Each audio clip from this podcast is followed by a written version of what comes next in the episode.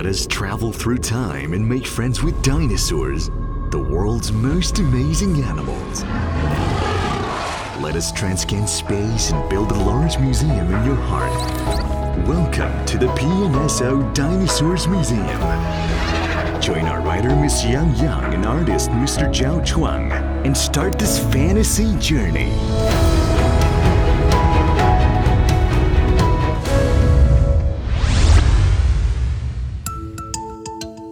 Gala the Alioramus, team worker.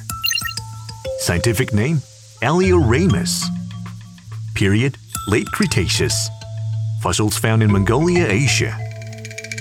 Description Alioramus, a tyrannosaur had a slim body and a long nose. Five peculiar bony knobs grew above his nose.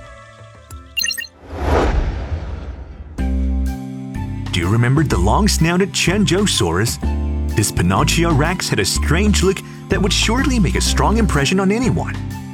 But have you seen an Alioramus? Alioramus, another long-snouted tyrannosaur, looked like the Qianzhousaurus. Alioramus and Qianzhousaurus lived far away.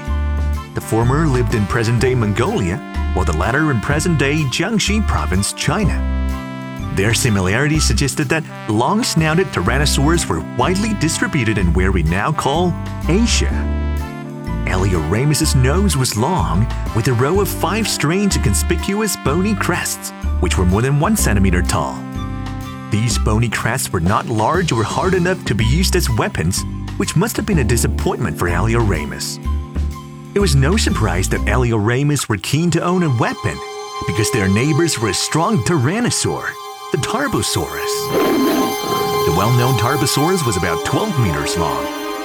It had a large head and a white mouth, powerful hind legs, and sharp claws. It could prey on Nemegtosaurus, a giant sauropod. Living with these competitors, Alioramus needed to have skills to compete for limited prey, and more importantly, to avoid being preyed upon by them. Apart from Tarbosaurus, the Adasaurus, a dromaeosaurid with sharp teeth and sickle-like claws, were also fighting for limited food. Therefore, Alioramus had to know his own strength. This Alioramus, named Gala, woke up, stretched, and was about to rally its companions to hunt. Its sides, six meters long, was unremarkable for a hunter. It had a narrow head and a long nose. Sometimes it would open its big mouth trying to scare away competitors. But its flat, thin teeth were not particularly strong or terrifying, making its scaring tactic ineffective. Tarbosaurus had short forelimbs, but if Gala looked at his own, these were not any longer. Its hind legs were strong and powerful, but not as strong as Tarbosaurus's. Its tail, long and strong, could attack prey like a whip, but was still no match for the Tarbosaurus's thicker version. Gala the Alioramus felt discouraged. A companion was sounding Gala out. They found their prey, a huge Nemegtosaurus that has wandered astray. Gala immediately recovered from his daydream.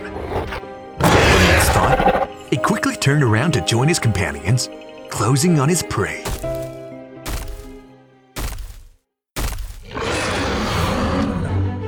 Teamwork was effective and powerful. The fight took some time, but was finally victorious, and the catch was enough to feed them for several days. Hey, wasn't cooperation their best weapon?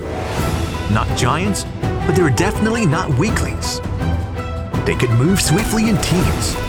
Their tactics worked fine, and most of the time they succeeded in getting catches.